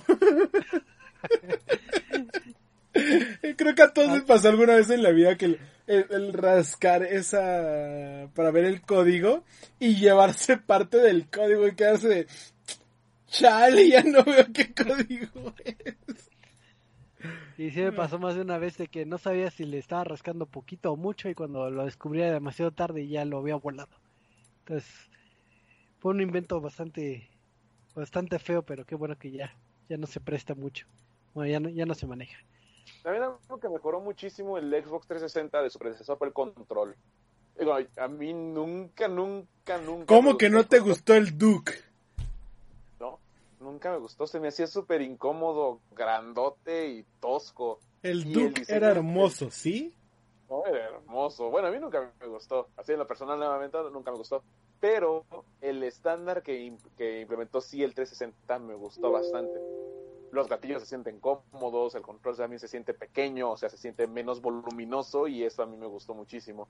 Y también me gustó que justamente tiene la oportunidad de cambiar a, por ejemplo, los controles más recientes, que la tendencia es hacerlo inalámbrico, para que no tengas que estar comprando pilas constantemente, podías comprar justamente tu kit carga y juega, que eso era vital completamente. Eh, la también algo que me gustaba muchísimo del 360 que sí me tocó ver eso fíjense yo no tuve un 360 o sea lo saben no yo soy chico PlayStation pero lo que sí me gustaba muchísimo es ver todas las ediciones especiales que lanzaban del 360 al grado de que muchas de esas ediciones especiales tenían sonidos o tenían temática por ejemplo las de, los de Star Wars el, el, Xbox que era de color de Artu y cuando lo encendía sonaba los sonidos de Artu entonces estaba muy muy bonito sí fíjate que son una de las mejores consolas y, y, sorpresivamente todavía lo, hay mucha gente que la está revendiendo. O sea, bueno, he visto mucha gente que la revende. Eh, eh, eh, entonces es como de... Una de las consolas más especiales que salió de Xbox. Y se quieren deshacer de ella, chale, banda. ¿Por qué son así? Este. Pero. Pero sí, como dices. Eh, eh, hay muchas cosas que hicieron icónicas. Y también, por ejemplo, aquí este. eh, pues, y se quiere. Ahí está. Giorgiogi nos estaba platicando de que, que para él el- la consola 360 siempre fue como más familiar que el PlayStation. Porque él llegaba a la casa de sus primos y, lo- y se ponía a jugar. Y creo que yo también tu- tengo esa percepción eh, Sí. de, de que era más como llegar y jugar con tus amigos FIFA o Halo. O, ¿qué, qué era en ese esto- entonces? Todavía era Street Fighter 5. el mismo Street Fighter que sigue saliendo año con año. No, era Street Fighter 4, ¿no? El que salió en 360. Según yo, el Cuatro. 5 no alcanzó a salir en 360. El 5 ya fue de PlayStation 4 justamente. Y, y, y, y para deleite de Choco, eh, que fue la época de cuando Guitar Hero fue lanzado. O- otra vez, estamos hablando de hace 15 años. Eh, eh, eh, Nada más, nada más que el Guitar Hero ahí, el primero, sí fue exclusivo de PlayStation 2. El segundo ya fue el que se compartió en ambos sistemas, pero y sin tomar más- en cuenta los arcade, porque ya también había arcade de Guitar Hero. Pero, creo que el que más te recordamos todos es el 3. Sí, el Guitar Hero 3 tres- es el, es el icónico. Y, y creo que casi todos lo recuerdan, todos lo jugaron en 360. Entonces, eh. Y, y justo también lo platicábamos hace rato. De, de- creo que de las de las consolas que hicieron, bueno, de las cosas que hicieron icónica la Xbox 360, por lo menos en México, fue la versión del Modern Warfare 3. La consola versión del Modern Warfare 3 que, que tenía este camuflaje. Eh, y, el, y la versión que sacaron después de Halo 4. La de Halo 3 era una verde. La de, Ah, Halo- verde, ajá. la Esa Halo ya- 4 era ya un debía azul. Y, y creo que es más, creo que por lo menos he visto más de la versión de la Halo 4, que es la azul, que la de Halo 3. Eh, Está bien bonito.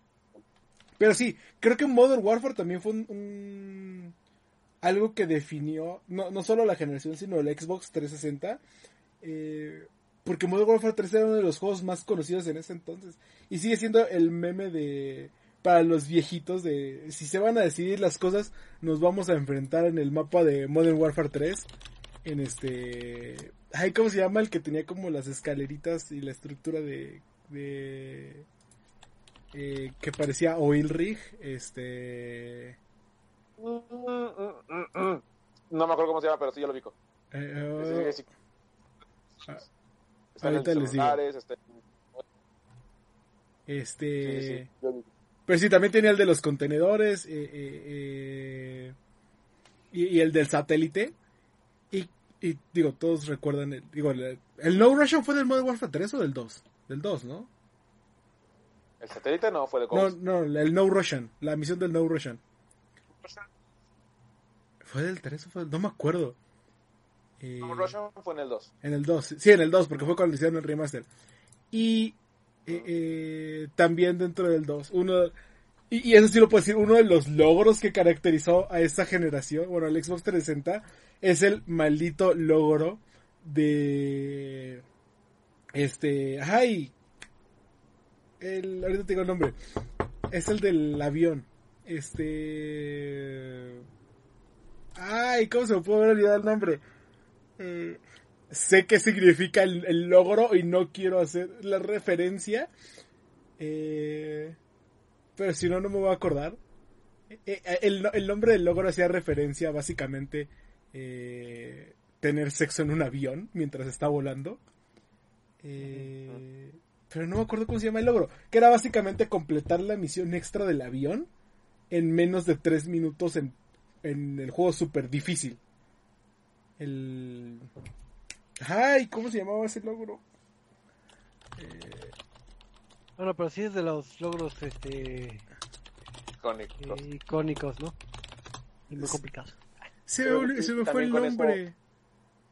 Con eso también confirmamos justamente la identidad que era. O sea, en ese momento jugabas Call of Duty en Xbox 360 y era la mejor experiencia donde lo podías jugar.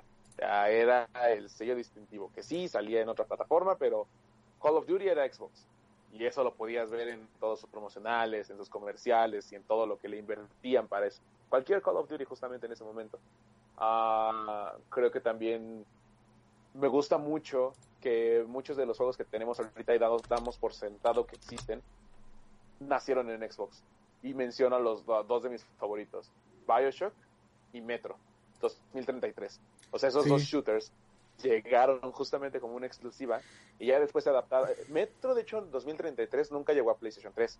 Llegó a PlayStation 4 en su versión remasterizada.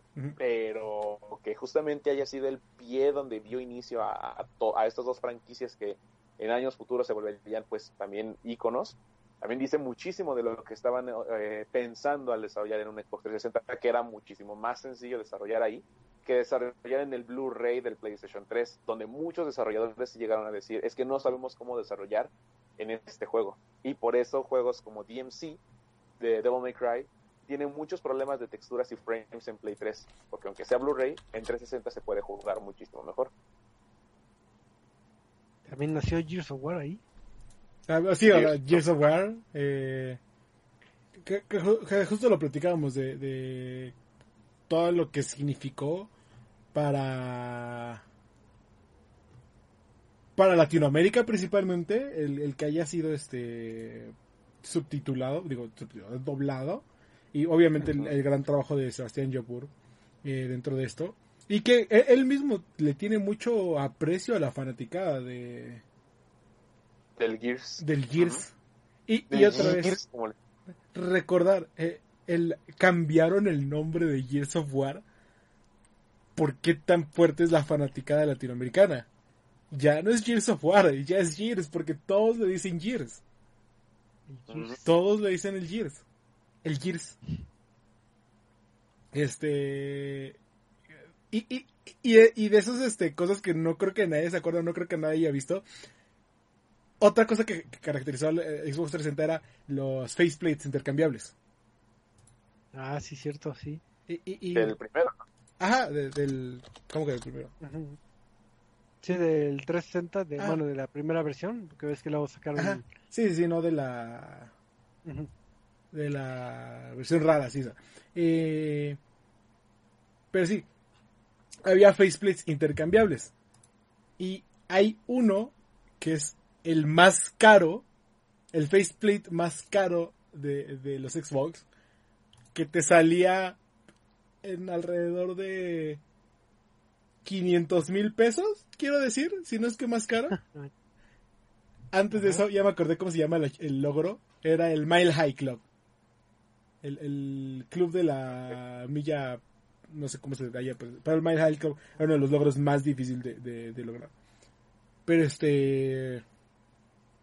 Pero había una, un faceplate que costaba 500 mil pesos porque era una edición especial que este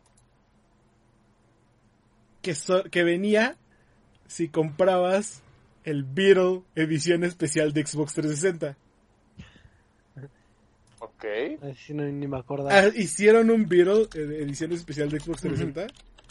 eh... Sí, el Beatle sí recuerdo, pero el, el faceplate ahí sí no. Y lo podías comprar aquí en este en México. Estaba muy bonito el Beatle porque era como plateado y en la parte de abajo tenía la rayita del Xbox 360 y traía el logo de Xbox. Eh, según yo, solo se vendió en México. Eh,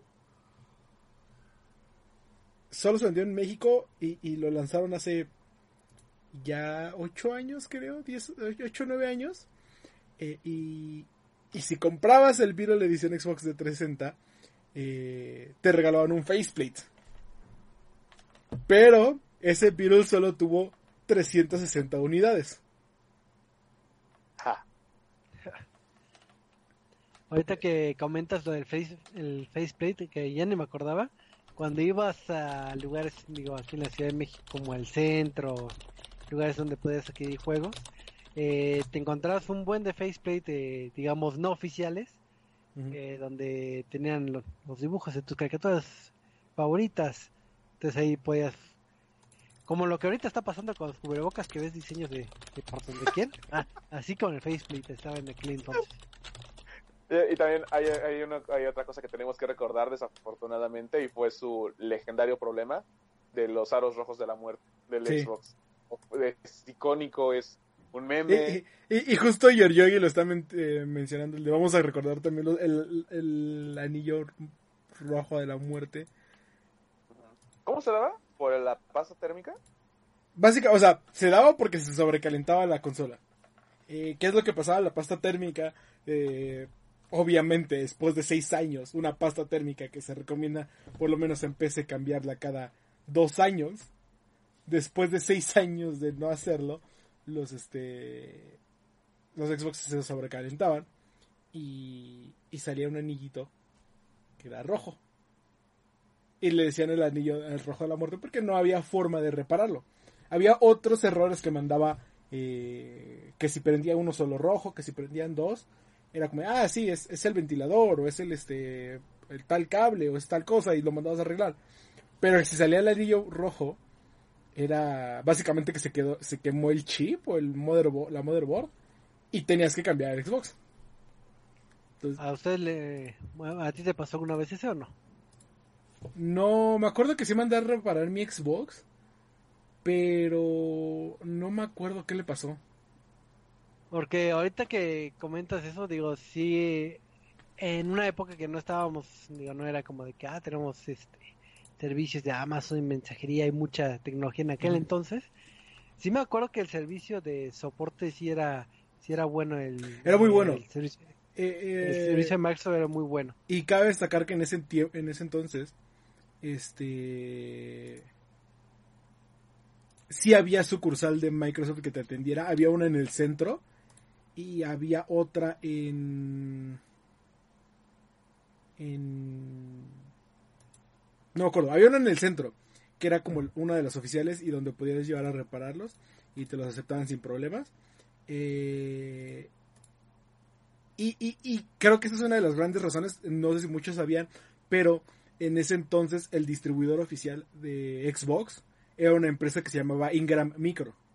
La empresa sigue existiendo, pero ya no son, ya eh, Xbox distribuye sus propios este, consolas. Eh, en parte de por qué era tan buena esta empresa era Ingram Micro. Porque a mí sí me tocó. eh, no me acuerdo qué le pasó a mi Xbox. Que lo mandé a reparar al centro. Y tuve que ir a recogerlo hasta. a- no sé qué parte que está en las oficinas de Ingram Micro. Yo mandé mi Xbox por paquetería. Y me lo trajeron por paquetería. Cuando me dieron los aros rojos. Digo, Ah, no me de- acuerdo qué le pasó que yo tuve. Yo, yo sé, sí me acuerdo haber ido por él. Eh, o no me acuerdo si lo llevé allá. A que me lo repararan. No sé. Este. Pero sí, sí me lo repararon. Y, y todo bien, todo perfecto. Pero sí, según yo ahorita ya no lo, no, no lo distribuyen en Micro. Pero sí, ya, ya 15 años ya estamos viejos. Ya Sí, que ya estamos viejos. Y creo que eh, la interfaz de Xbox Live como que ayudó a que ya no fuera tan común la práctica de piratear este consolas. Porque era de que, ah, si quieres tener tus millones de juegos de eh, Chisolandia, sí, pero no te vas a poder conectar en, en Xbox Live. Creo que, que fue un momento en donde, mientras eh, la consola de la competencia, pues la, la piratería, pues comprabas discos de, de 10, de 15 pesitos o 20, Oh. este, pues ya te, te puso un, un medio alto este Xbox 360. Si bien podías conseguir también este los títulos, ya no podías jugar en línea. Entonces era un sacrificio, pero pero creo que fue una una buena política para, para ir parando el, Sí. Eh, Ujú. eh. Eh. ¿Te acuerdas de los avatar? De los Ah, sí, avatares de. Xbox. Cuando, cuando pegaban, cuando sí nos importaban. Cuando sí nos importaban los avatares, porque dependiendo de qué ítems tenía, era qué tan chingón eras. Y si habías Sí. comple- y si comple- no, es que si completabas los juegos de Xbox, eh, principalmente o sea, Gears, Halo, Forza, todo eso, te daban como ítems especiales para tu avatar. Eh, entonces de repente podías tener, por ejemplo, yo me acuerdo cuando salió Halo 4 que te po- salía la Guilty Spark, el este, el, el- el cosito este que volaba el dron. Y o podías tener la espada de energía, podías tener la Lancer de, de Gears. Eh, todavía existen en Xbox One, pero ya no tienen como la misma importancia porque ya no está ese HUD social donde veías los avatares de todos. Y me acuerdo también que incluso eh, compré un paquete de imágenes de perfil porque habían sacado uno de Hora de Aventura. Y, supongo que a la fecha, si sigue existiendo el servicio de Xbox Live de 360 y lo prendo, sigue siendo mi imagen de perfil este Gunter de Hora de Aventura. está bien, perdón, está bien padre eh, ese ámbito de los avatares porque le da una personalización y efectivamente te da otro motivante para jugar los juegos de que ah quiero la gorra de Left 4 Dead o la playera de Left 4 Dead tienes que pasarlo en la dificultad más más fuerte. Y tú no importa quiero la playera y a pesar de que la ocupabas y ya, después te la quitabas este era un aliciente. Si realmente te motivaba. Y principalmente de ahí se desprenden dos cosas. Uno que había la tienda de ropa. Entonces si tenías dinero podías comprar ropa. Sí admito que yo compré este sí compré ropa para mi avatar. Principalmente le compré un cotonete, porque se veía bien padre con un cotonete como espada. Y, y de hecho, eh, el avatar que tengo, bueno, que tengo desde el 360 no lo he cambiado. Digo, obviamente ahorita ni lo veo ni nada, pero... Sí, porque siguen existiendo. Sí, siguen existiendo, pero no es ya en... Ahora sí que no son tan tan socorridos nada más cuando ves que se conecta a alguien, pues ahí ves el avatar y ya. Pero no tienen el auge que tenían en 360. Y mi avatar hasta la fecha tiene la, la una cabeza que desbloqueé en Blockbot Party. Bueno, este título de... Ah, Battle Block ajá. Ándale. Ese título tengo esa cabeza y tengo un cuerpo de... Ya, me acordé que sí es la cabecita que tiene. Ay, güey, tragué saliva. Este, sí, la tienes la cabeza de Battle Block Theater. Todavía nos tocó jugar en 360, ¿no? Porque jugamos Halo 4 y... No sé. O no me acuerdo porque todavía recuerdo tu avatar. Yo principalmente lo recuerdas, puede ser, porque había juegos de, de 360 que, que tenían a los avatares, puedes jugar con el avatar. Sí, sí. Entonces estaba, estaba curioso. Pero sí, es cierto, era una época que sí importaban los avatares. Y, y uno de esos era un juego muy divertido que se llamaba Doritos Crash Course era un juego gratis y era básicamente un wipeout muy chido. Y estaba bueno y creo que hubo secuelas, si no mal recuerdo. No sé, nada más me acuerdo que lo jugué con mis amigos. Pero sí, sí, sí estaba padre jugar. Y también otros títulos tenían esa integración, ahorita la verdad, la verdad no recuerdo.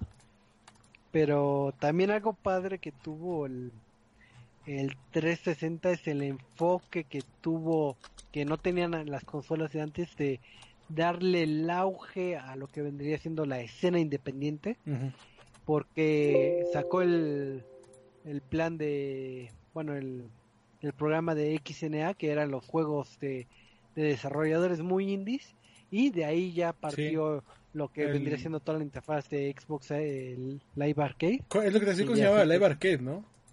Ajá que ya fue lo que, lo que vendríamos, bueno, ya, ya estamos casados de todos los juegos de la escena independiente, digamos, eh, ya juegos ya pulidos, ya los podías este, eh, disfrutar en este, en este apartado. Y pues antes no teníamos eh, esa oportunidad, ¿no? Casi teníamos puro título fuerte. Ahora ya tenemos juegos chafitas. Este, pero sí, hay, hay tantas cosas que se le deben al Xbox 360 y más en Latinoamérica. Eh, porque pues sí, precisamente lo platicamos, fue como que el, el, el, parteaguas de los videojuegos eh, en Latinoamérica. Y, y fue parte fundamental, lo decías, de la comunidad de videojuegos, desde el, eh, los eventos, de recordar, en, fue en un IG, si no me equivoco, donde se anunció el... Estuvo el la primera consola Xbox 360 en México. Eh, eh, eh, cuando era en el World Trade Center, si no me equivoco. Este. Y, tuvo varios eventos. Y ahí sí, por ejemplo, puedo nombrar personas que me duele que ya no estén dentro de la industria. Porque para mí Jaime Limón fue uno de los, este, uno de los que definió la industria y definió el éxito de Xbox 360 porque Jaime Limón era el, eh, no sé si era el marketing eh, manager o el head como tal de Xbox Latam, eh, pero todo lo que hizo alrededor de la consola en, en, ese entonces fue fue impresionante y ahorita ya está trabajando bajo la marca de especialmente de, Minecraft y todo lo que sigue haciendo con Minecraft es impresionante eh, pero sí creo que mucho del éxito se, se, le debe a Jaime Limón en ese entonces sí son personalidades que que y fue una padre época porque eh, efectivamente Jaime Limón este sí aportó mucho a al concepto de comunidad y el acercamiento obviamente a, la prensa, pero eh, sí se enfocó mucho en hacer eventos a la comunidad, pensados en la comunidad. Teníamos este bastantes eventos y digo y ahí es digo también también también ha aportado mucho esta esta Nasha a este a este gran trabajo. sí, pero Naxla llegó después de Jaime, ¿no? Sí. Según sí, sí, sí pero ahora sí que eh, e-, ese enfoque de comunidad sí lo supieron aprovechar en, específicamente aquí en, en México, lo supieron explotar grandiosamente porque es algo que no tuvimos eh, los usuarios de PlayStation. Ese acercamiento pues, no, no teníamos un icono, una imagen o una comunidad. Lo más cercano creo que era este evento que creo que se llamaba Conexión PlayStation o algo así. Y creo que nada más hubo dos, si no me recuerdo. Dos, me acuerdo. el, el, pegue porque lo hicieron gratis y todos querían entrar. El primero, no, yo no asistí. Porque igual yo debo reconocerlo mi acercamiento, a pesar de que si soy mucho de Play, no era tan profundo por justamente lo mismo. No había una comunidad abierta. En ese de Conexión PlayStation, en el primer evento se fue la luz y no regresó. Así que pues sí, o sea, lo organizaron todo rápido, mal, gratis y pues no pudieron con la audiencia de gente que no esperaban tener.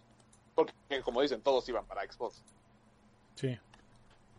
Que, sí, por ejemplo, uno de los eventos que yo me acuerdo fue súper impresionante lo que hicieron fue cuando montaron la casa de Xbox y según yo la casa de Xbox todavía fue del 360.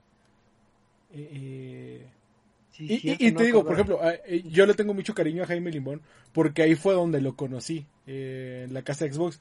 Y fue un evento abierto a fans, eh, en el cual tenías, creo que ganarte la entrada, o no sé cómo, no me acuerdo cómo estaba, pero fue toda una casa que hicieron en la Condesa, adornada con todo Xbox y era como de, ah, sí, aquí está el cuarto de tal, aquí está el cuarto de Monster, aquí está el cuarto de, ah, no era de Pepsi, porque eran puras bebidas de Pepsi.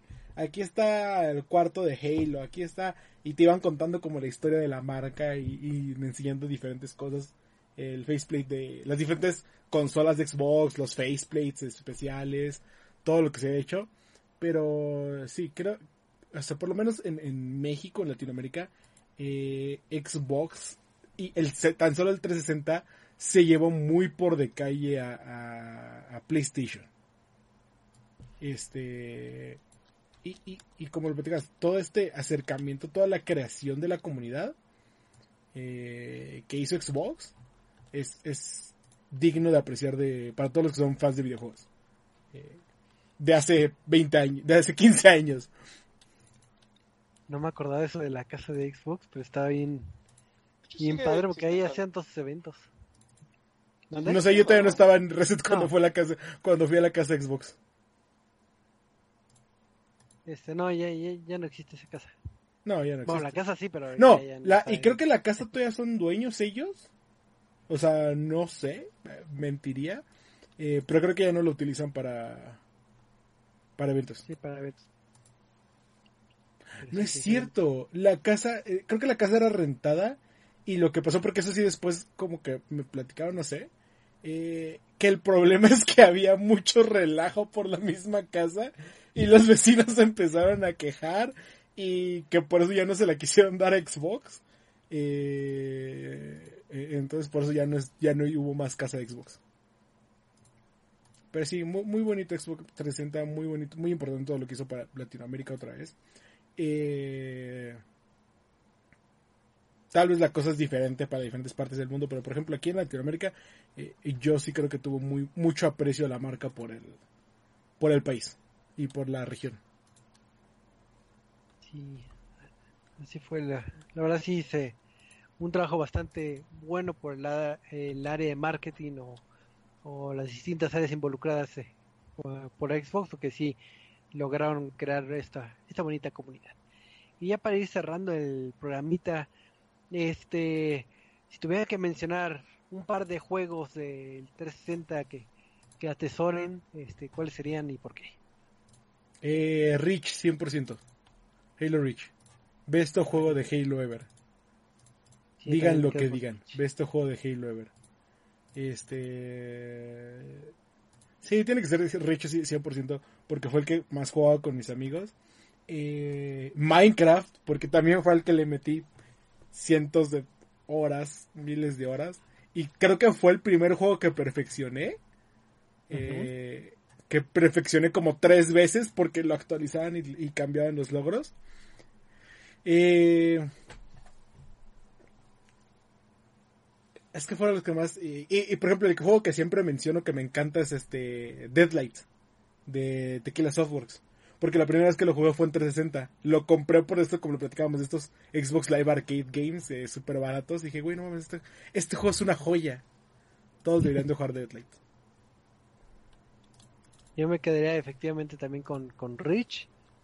Y, y un juego que ta- hubo dos juegos, este, bueno, con los que más me envicié, digo, el, mi favorito yo creo que ha sido Rich, pero los que más este, estuve jugando eh, ha de haber sido este, Halo 3 y Burnout Paradise, creo que sí, sí lo, lo jugué demasiado. Entonces, yo creo que con esos juegos yo me quedo de, de, de recuerdo. Y, y uno ¿Y que otro arcade, porque me, me encantaban los, los arcades de que voy a canjear mi tarjeta de puntos y comprar a ver Eh. cuántos puntos me alcanza. Y aparte ni siquiera de dinero eran puntos. Sí, esa, esa conversión de que, ah, tarjeta de 1600 puntos creo que era. Y este, voy a hacer las sumas para que pueda comprar dos o tres jueguitos. Sí, sí, sí, sí. Y mi primer juego de los arcades creo que fue el Boom Boom Rocket. Michael, ¿cuál es tu juego favorito de 360 dinos? Ay, sabes que nunca jugué con mi 360. De, de- de los pocos que he jugado, jugué Gears, 3 Gears of War 3. Y pues mi acercamiento también al 360 fue en casi su época de cierre. Entonces ya me tocó jugar juegos remasterizados como Metal Gear Solid HD Collection, Devil May Cry, o, bueno, los Forza que también sacaron ahí. Minecraft también lo llegué a jugar. Pero pues sí, o sea, a pesar de no haber sido eh, niño Xbox como el 90% del mexicano, eh, pues sí, no puedes negar que es un impacto el que tiene y muchas veces hasta Phil Spencer lo ha dicho, ¿no? México sí es un mercado importante para, este, para Xbox, para Microsoft. Hay un cariño muy especial por esta comunidad y pues esperamos darles lo mejor que se pueda de nosotros, ¿no?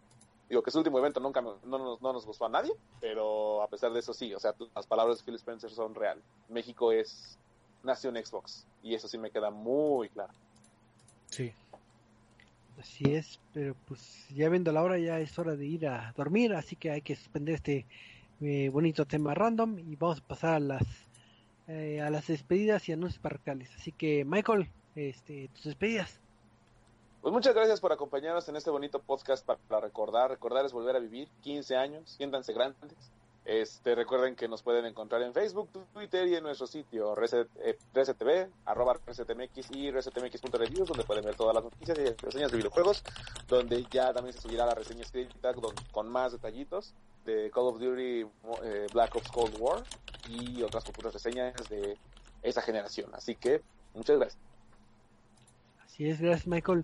Eh, Eddie, tus anuncios y despedidas y anuncios parroquiales y todo. Eh, pues muchísimas gracias a todos los que nos acompañaron el día de hoy. Eh, saben que espero espero que tengan historias y también este si nos pueden contar, por ejemplo, Giorgio ya nos dijo que él se queda con Guitar Hero. Sí, me sorprende que no hayas mencionado, no te hayas quedado con Guitar Hero Choco, que creo que tú sí le Ah, diste. sí, cierto, también lo jugué un buen. Tú lo jugaste un Sí, buen cierto. el Sí, ese Rock Band. me la el, el Rock Band. lo olvidé. Este, si tienen experiencias también, nos platican en nuestras redes sociales. Recuerden arroba resetmx en Twitter y arroba reset.tv en Facebook. Eh, y no se olviden todos los sábados a las 8 de la noche Sentinela de Control para todas sus noticias sobre deportes electrónicos en arroba sentinelop. Eh, Facebook, Twitter e Instagram. Este, y, y creo que ya.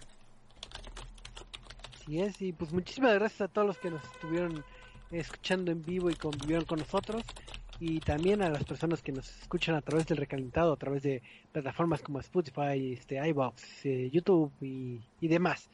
Entonces recuerden que todos los lunes a las nueve y media hora de la Ciudad de México grabamos este bonito programa para platicar y traerles un poquito de alegría para, para, para pasar estos días de, de penumbra.